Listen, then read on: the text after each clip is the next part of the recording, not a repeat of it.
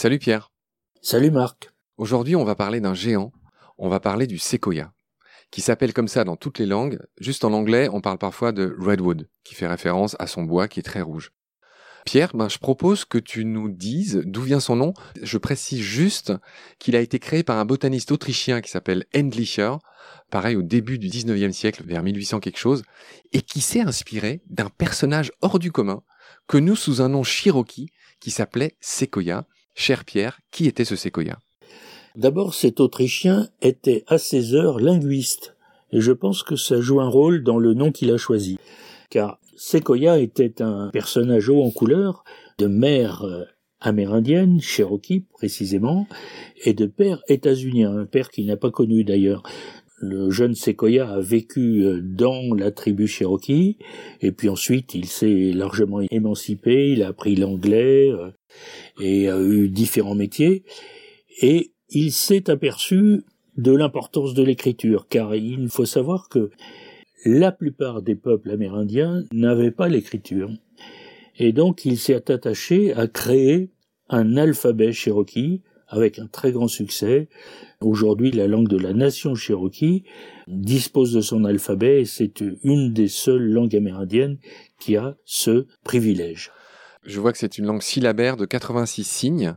Oui, c'est syllabaire, un petit peu comme euh, au Japon aujourd'hui, ce qu'on appelle les alphabets complémentaires de la langue japonaise sont en réalité présentés par syllabes.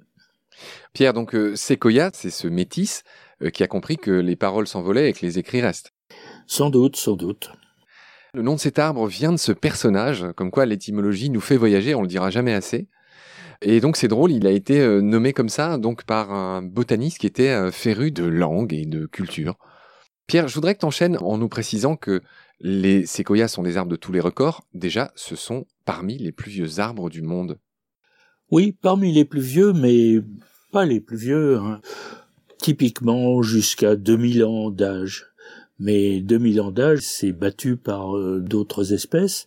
Un pin âgé de 4600 ans a été trouvé dans les montagnes rocheuses. On l'appelle Oldman. Il est entouré par une vingtaine d'individus très âgés, de plus de 4000 ans. On appelle cela la marche de Mathusalem.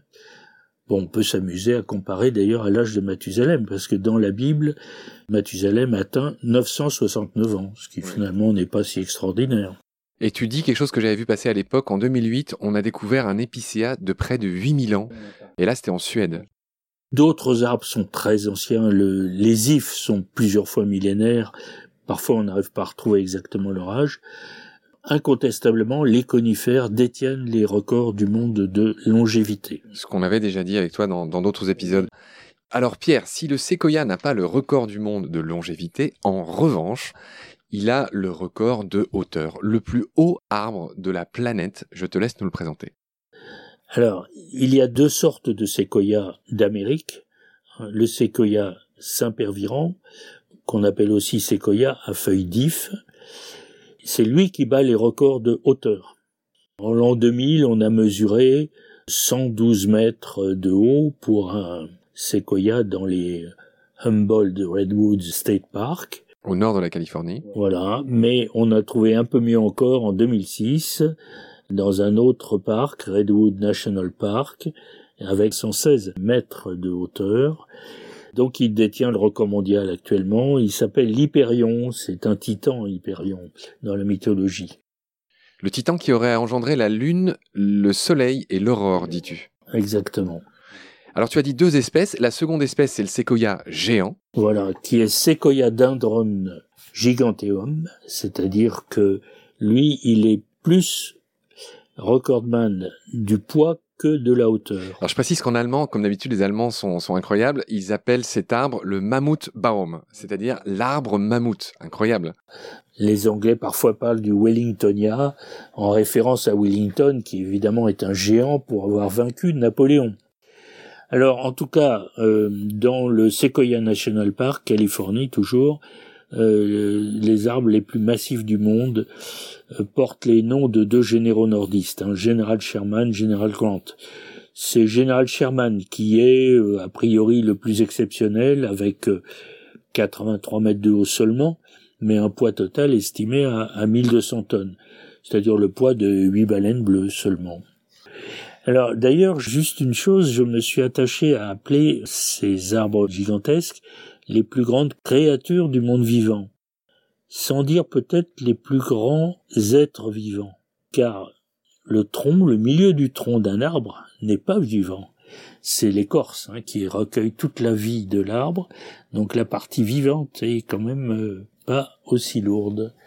Donc c'est une créature du monde vivant, voilà plus qu'une créature vivante. Tu es un homme de nuances et de subtilité.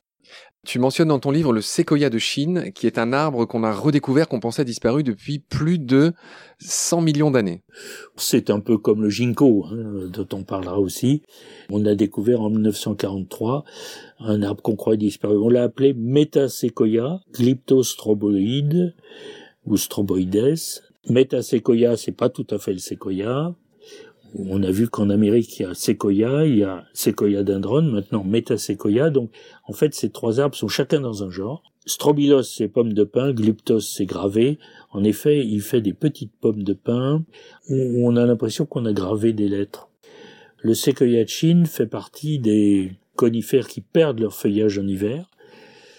Pierre, la dernière petite entrée de ce chapitre sur les séquoias, tu racontes qu'il y a à peu près 100 000 arbres plantés à Paris et que ce sont presque tous des feuillus, mais il y a une exception. La rue Watteau, dans le 13e, pas loin de la place d'Italie, eh bien, ils sont plantés des séquoias de Chine. Ce qui est d'ailleurs assez logique car ils perdent leurs aiguilles en hiver, on l'a dit. Mais au fond, dans une ville comme Paris, les arbres euh, dits d'alignement qu'on plante le long des rues, on a envie qu'ils protègent du soleil l'été par leur ombre, mais qu'ils laissent passer le soleil l'hiver, et donc c'est le cas du séquoia de Chine. Très bien Pierre, voilà ce qu'on pouvait dire sur ces géants des plantes, des végétaux que sont les séquoias. Je te retrouve très vite pour un nouvel épisode. Salut, prends soin de toi. Salut Marc.